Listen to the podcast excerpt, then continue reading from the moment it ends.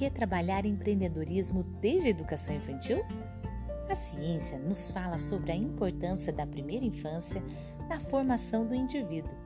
No período de 0 a 6 anos, as sinapses, que são as comunicações entre os neurônios, acontecem de maneira rápida e intensa, e é como se a criança experimentasse o mundo de maneira mais profunda.